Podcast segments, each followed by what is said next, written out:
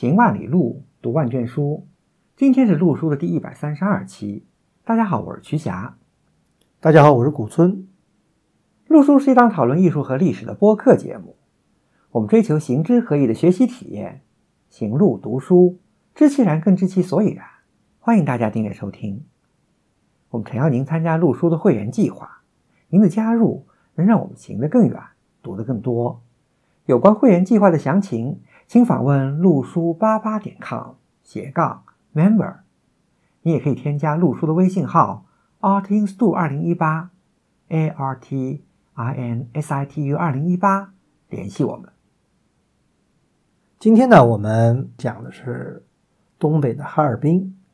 讲到这哈尔滨呢，实际上如果我们的老听众就会知道，在两年前吧，我们有一期节目是讲的青岛的时候，对青岛往事那期节目啊，对，曾经提到了哈尔滨，嗯，当时种了个草，对，因为当时讲到哈尔滨跟青岛呢有很多的这个相似性在里面，嗯，那么今天呢，我们就来讲讲哈尔滨。那么讲到哈尔滨呢，不得不提的呢是一条铁路线，因为哈尔滨就因为这条铁路线而兴起的，嗯，那这条铁路呢就叫中东铁路。那这个中东当然不是我们现在讲的这个 Middle East，对，中东那个阿拉伯那个中东啊。中东铁路呢是中国东省铁路的一个简称，叫中东铁路。当然，这条铁路还有好多别的名字啊。呃，其实这个铁路呢是由这个当时甲午战争以后，甲午战争以后签订了这个马关条约，有一条就是要割让辽东半岛给日本。嗯，结果后来沙俄呢就出来。呃，对，三国干涉还辽嘛，对，居中调停说这个辽东就不要割让了，嗯，花钱赎一下什么的。其实呢，这就是反映出当时沙俄呢对中国的东北呢有这个觊觎之心啊。对，反正沙俄也是趁火打劫啊，他肯定也要分一杯羹啊。对，马关条约是一八九五年签订，嗯，对吧？那一八九六年的时候呢，就清政府呢跟当时的沙俄呢。就签订了一个不平等的一个中俄密约，密约就是不公开的，对，就利用这个当时清政府在甲午战争失败的困境啊，借口说我们共同防御日本，签订了这么一个密约。这个密约呢，是当时由这个李鸿章，呃，李鸿章当时趁着俄国的一个什么典礼，就跑到这个啊，到那个彼得堡去了，对，跟沙俄的这个外交大臣。和财政大臣一起呢，在莫斯科签订了一个等于就是御敌互相援助条约，算是同盟条约这种。对，就好像我们一起来对付日本。其实因为这种条约在这个欧洲国家之间是比较这个常用的嘛，因为当时就是结盟嘛，所以你如果一方受到了这个战争的威胁，就另一方全力以赴也要投入战争嘛。第一次世界大战就是这么打起来的，对，就连锁反应啊。当然，这个中俄条约，我们细细看看这里头的条款，其实是差不多的。但是其中其实就规定了沙俄在东北的各种权益，其中最主要的一条就是修中东铁路。因为大家看这个地图就能看出来啊，沙俄在远东最主要的一个出海口就是海参崴。海参崴呢，它如果想到达沙俄的欧洲部分呢，它如果绕它自己的国境会。绕一大圈，嗯，但如果从中国这儿斜插上去呢，就会非常近，就 shortcut 这样一个地方。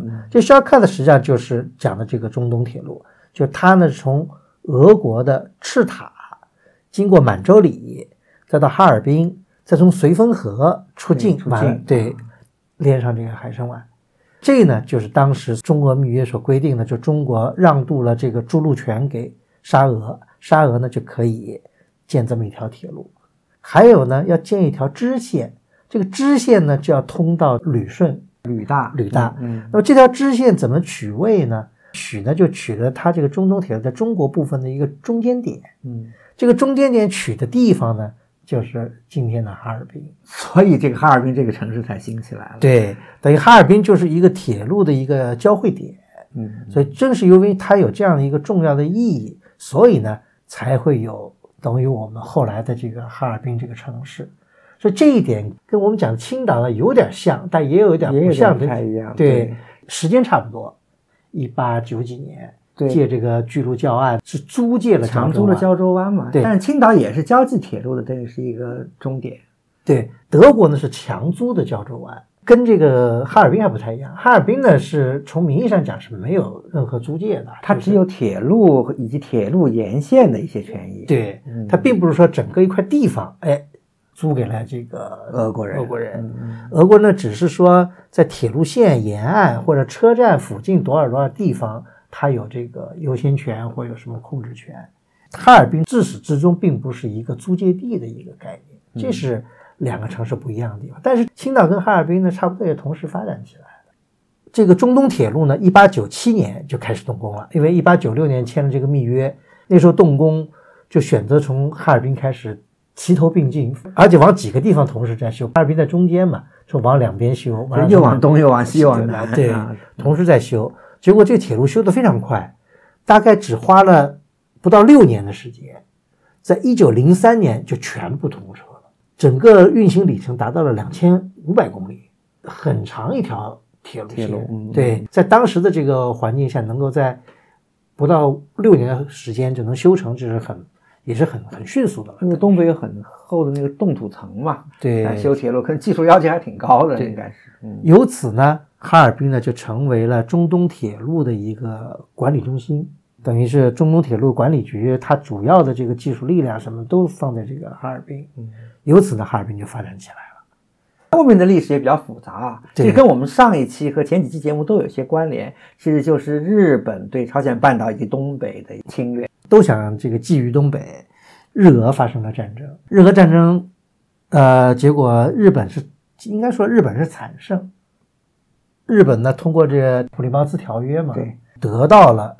中东铁路南段的控制权，所谓南段就是其实支线支线南段，对对，就是以今天的长春，哎，差不多。呃，今 今天种的草，长春也是我们要讲的一个 要讲的一个一个一个城市，东北就以长春那时候还没有长春呢，那叫宽城子，对，就以那个地方为。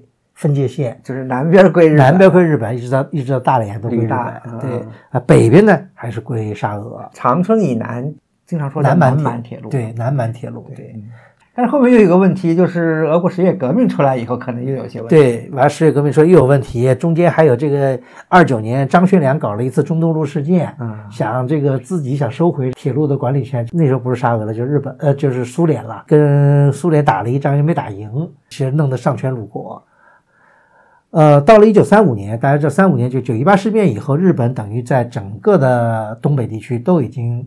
控制了，在这种情况下呢，苏联政府呢也觉得这个这个事情也不太好办。光是你掌握铁路，但是整个的地方政权，他也当时也怕跟日本人冲突嘛。对，三十年代这个大环境。对，所以苏联政府就把剩下的这铁路权益全都出售给日本了，好几亿日元什么的，就是就这样的话呢，整个东北包括铁路什么的这些就都在日本人的控制之下。那这样的话，等于哈尔滨也在全部都在日本日本控制控制下。对。一直到了一九四五年，就是二次世界大战，日本人被打败了。对，就苏联出兵东北嘛，就是两个礼拜把这个等又拿回来了，又拿回来啊。那段时间后就改名叫什么？不叫中东铁路，叫中长铁路，就算是中苏共管。嗯，但大家知道那时候所谓的中，那时候在东北其实就是共产党。所以哈尔滨那时候曾经有一段特殊的这个时期，因为哈尔滨等于是。是我党控制的第一个这个大城大城市，而且是有国际影响的大城市，所以曾经当时好像有一度想以哈尔滨为这个 对吧？对政治中心为政治中心，对想政协啊什么都在哈尔滨，所以今天咱们去哈尔滨参观那个中央大街上的马迭尔旅馆，不就专门讲这个政协的政协开会？对，说那些人。从香港坐船到旅顺，对，打从旅顺完了登岸以后坐火车，火车就到哈尔滨，就就这一路全都是等于是苏联控制的嘛。建国以后四九年以后，因为那时候不是毛泽东专门去苏联谈这个事儿对，所以就规定等到了一九五二年，苏联要把这个整个的中东铁路，当叫什么中长铁路，全部交给中国人管理。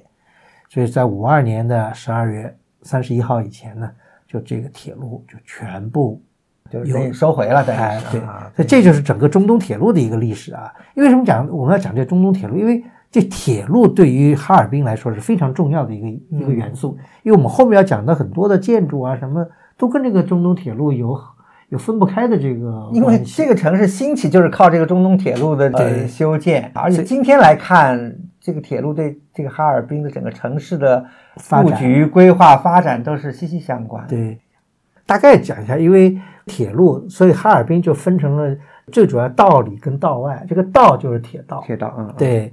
道里其实讲起来就是铁路的西边，完了道外呢基本上是东边，火车站南边呢叫又叫南港，就这样三个区域。道外呢是主要是中国人的一个聚居区，呃，道里呢主要是一个外国人聚居的一个商务区，完了南港呢是主要是由铁路职工啊什么这些人员的一个住宅为主的一个住宅跟有办公啊什么，对，整个这样一个三部分吧。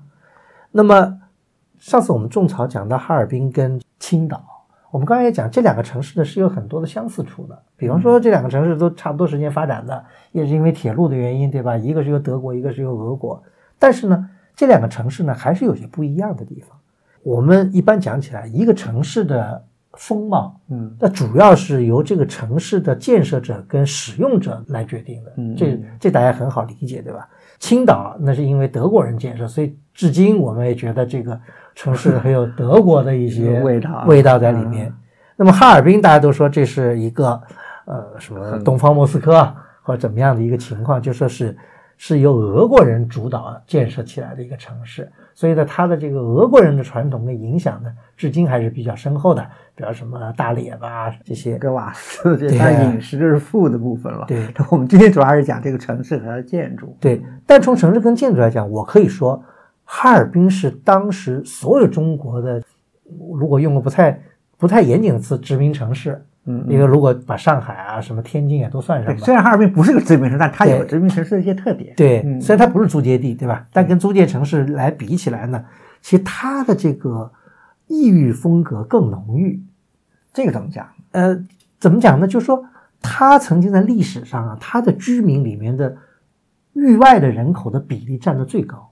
就说比青岛的要占得多，可能比中国任何一个城市，因为咱们讲到，比方说天津也好，嗯嗯，啊上海也好，对吧？虽然他们都是很老大的租界，而且地位很高，但他们这个租界里面，包括上海也好，他们的外侨并不占到这人口的，可能百分之十都没有过，就是比还是以华人、中国人为主，对，居民还是以中国人为主，只是当时的主导人是外国的殖民者或怎么样。哈尔滨有点不同的，哈尔滨的外侨人数是比例是有一度是相当高的，嗯，就曾经占到了整个城市大概起码是二百分之二十五以上，嗯，就四分之一左右的这样一个，就是说它这个城市，呃，因为它并不是一个殖民城市，并不是一个中国人租给外国人的一个地方让外国人，它是一个发展起来的，所以它的发展其实是由大量外侨的进入居住生活。古松老师讲到这一点，我觉得刚才我们在就是回顾历史的时候，其实有一段是很重要的，我们没有讲，这现在可以补充一下。因为它为什么有这么多的，包括这个绝对数量和相对数量有这么多的外侨人口啊？这也是跟十月革命以后大量的这个白俄涌入，原来都是铁路职工嘛，对对吧？和一些保护铁路的一些军队什么这些人员，对。后来有大量的这些所谓的白俄的难民，难民，对。所以有这样一个统计数据啊。比方说，青岛的外侨人口，它基本上在三八年的时候，或在抗日战争的时候达到了高峰。嗯，这高峰主要还是日侨，英美侨民跟德国侨民占的比例一直很低。那么，即使算上日侨，那么在一九三八年的时候，当时青岛的外侨人口也只有占到了两万多人。但是，青岛当时总人口已经超过了四十万人。嗯嗯，那这大家可想而知，它的比例只有大概只占到了百分之五左右。嗯。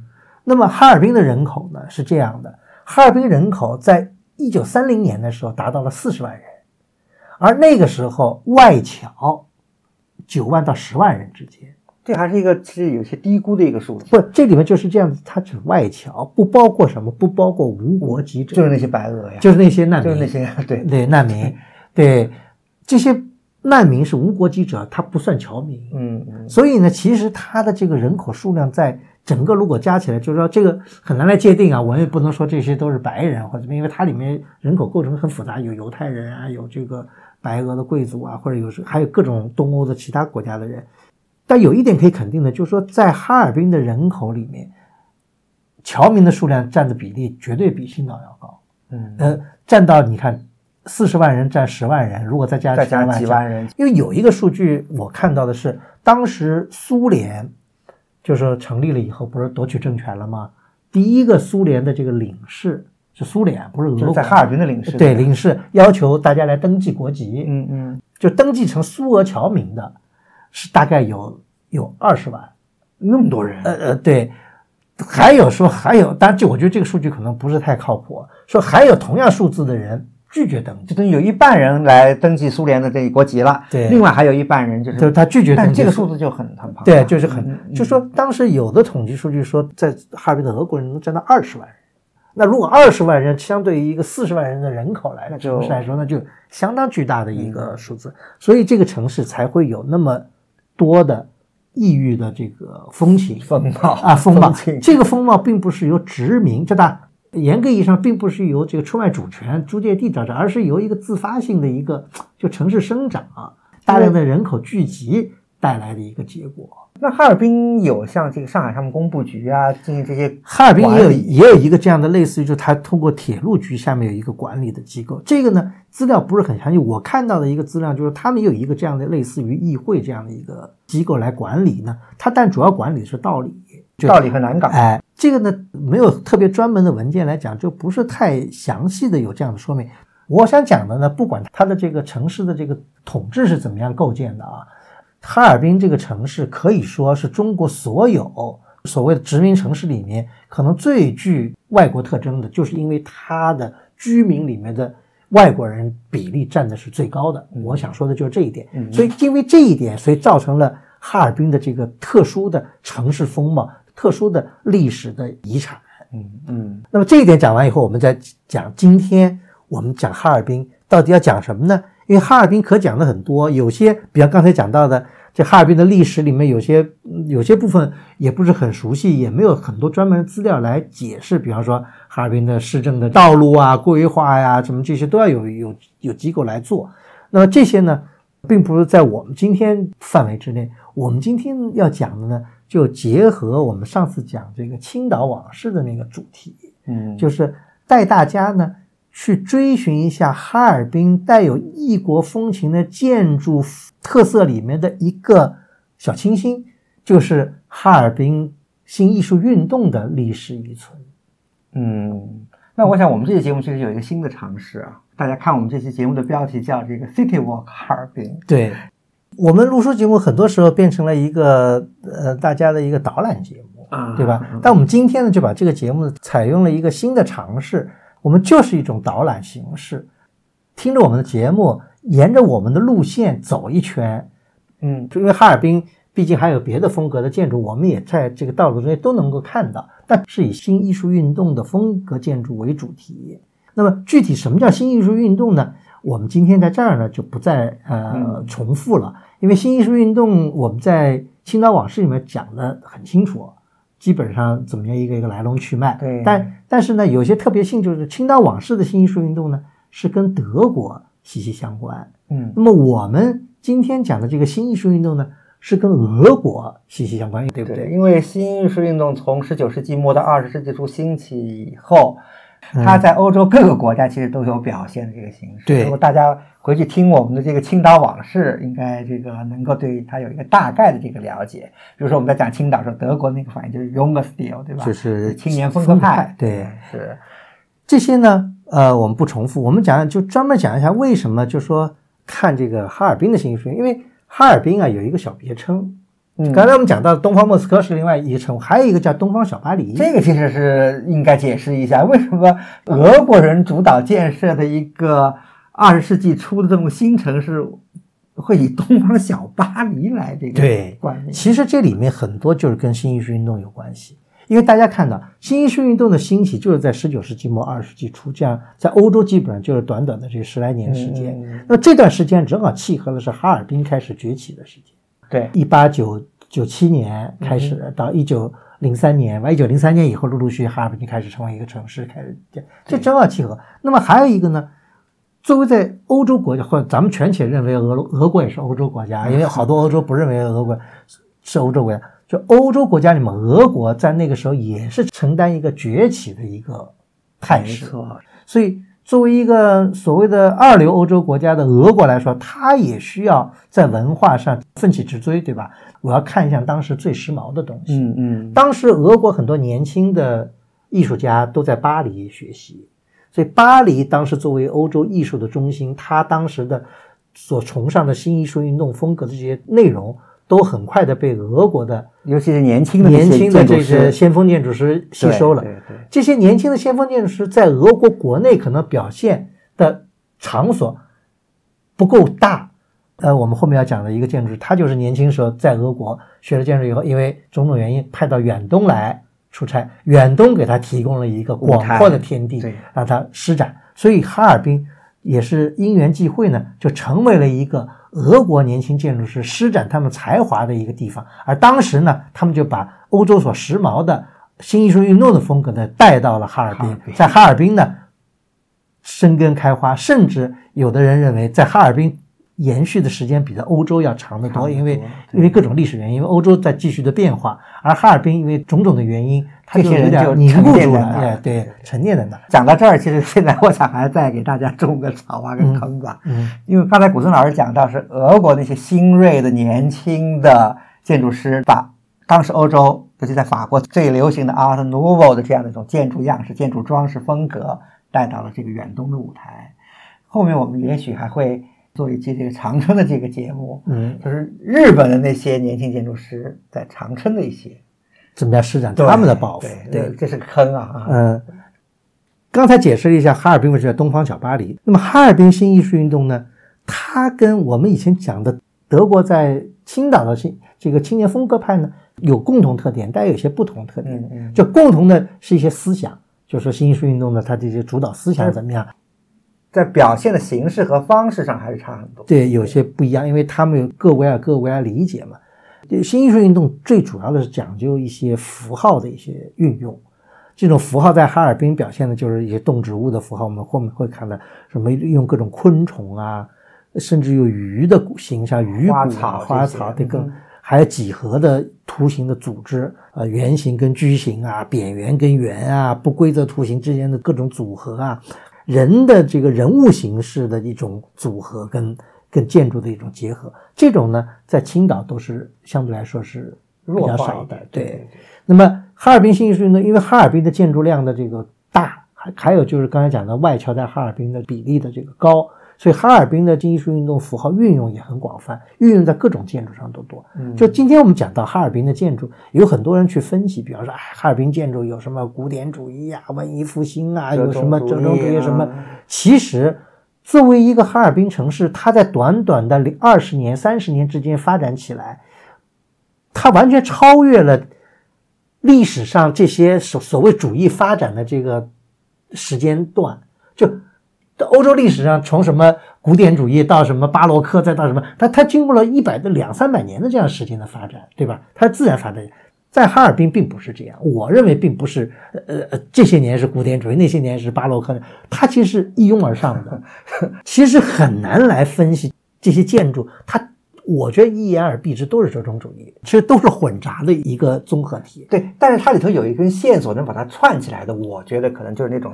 以新艺术运动为指导思想的一种装饰，对这种装饰，实际上它突破了各种主义，它是在各种主义所谓的建筑里面，它都有一些运用。因为新艺术运动它主要讲的一种符号，这种符号它主要运用在好多装饰性上。今天的建筑，比方说我们要盖一个像像这个呃，这个欧洲讲最有名的一个高地做的一个教堂，那个是不太可能的，那在在哈尔滨这样的城市不太可能。它只是把这些元素。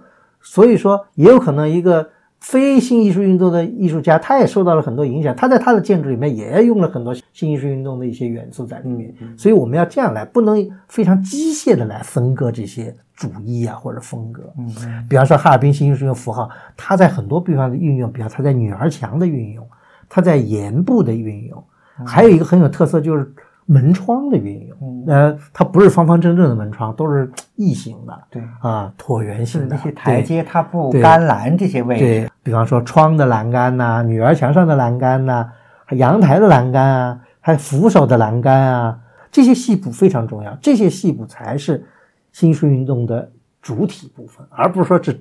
整个建建筑对。对对对，我觉得我们今天采用 City Walk 的这种方式，就是带着大家着重的走看。对你如果听了我们的节目，到了这个建筑，你也可以看到这些该看的东西是什么。这是我们的一个新的尝试啊！如果觉得成功的话，我们可以 City Walk，还可以做一个系列啊。对，啊那我们今天带大家走的这个 City Walk 的这个路线是怎么规划的呢？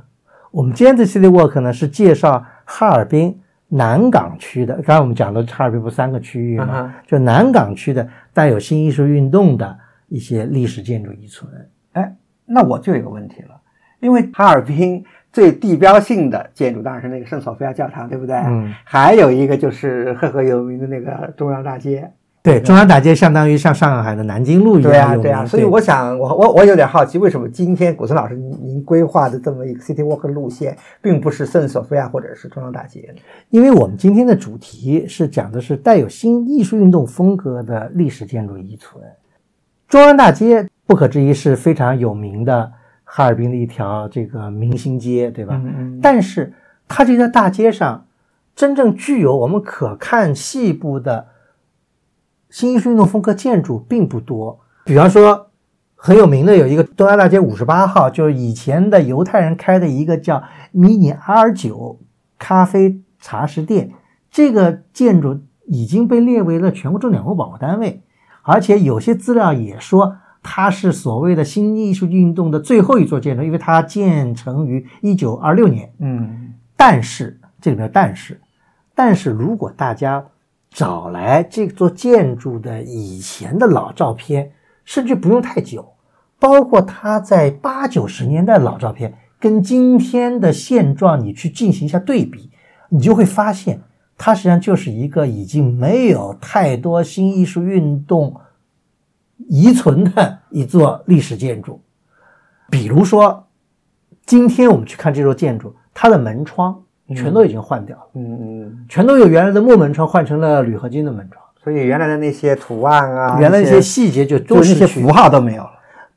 比方说，原来木门窗它一个大门，它木门窗它门窗上的门框它并不是一条直线，它是一个中间带有弧度的一条线，一个线，这也是非常就说有特点的或者标准型的一个新艺术运动的一个符号。嗯但这个东西很遗憾，在它维修的时候就彻底的丧失了，因为它现在用的铝合金的这种门窗不可能加工出这样的这种符号。也许这个修复的人也没有在意到这些东西，所以为什么我说我不建议大家去中央大街呢？因为中央大街第一，它经过了这么多历史的这个变迁，它改变了很多的原始的风貌，而且经过了历年的修缮呢，它更是失去了很多。打个比方，就跟佛像似的，它已经一次次的被重装了。就是都改变了，已经面目全非了，对不对？对，所以这这也是很遗憾的一件事情。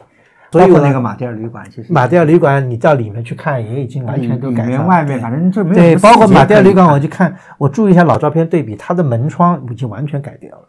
就说新艺术运动建筑，我们主要是看一些细节，嗯因为失去细节，其实就没有新艺术运动的味道了。这是我觉得我想强调的一点。所以呢，我们为什么去南岗区呢？南岗区我们刚才讲呢，它是一个以铁路系统为主的一个住宅加上商业的一个区域，它并没有像道理就中央大街这个那么繁华的商业街，就就是因为繁华商业街经常要进行进行维修换代啊，对对。嗯那么我们今天新艺术运动 City Walk 的这个线路呢，起点呢就以我们哈尔滨一号线，你坐到铁路局站下来，以地铁。这个为嗯。起点，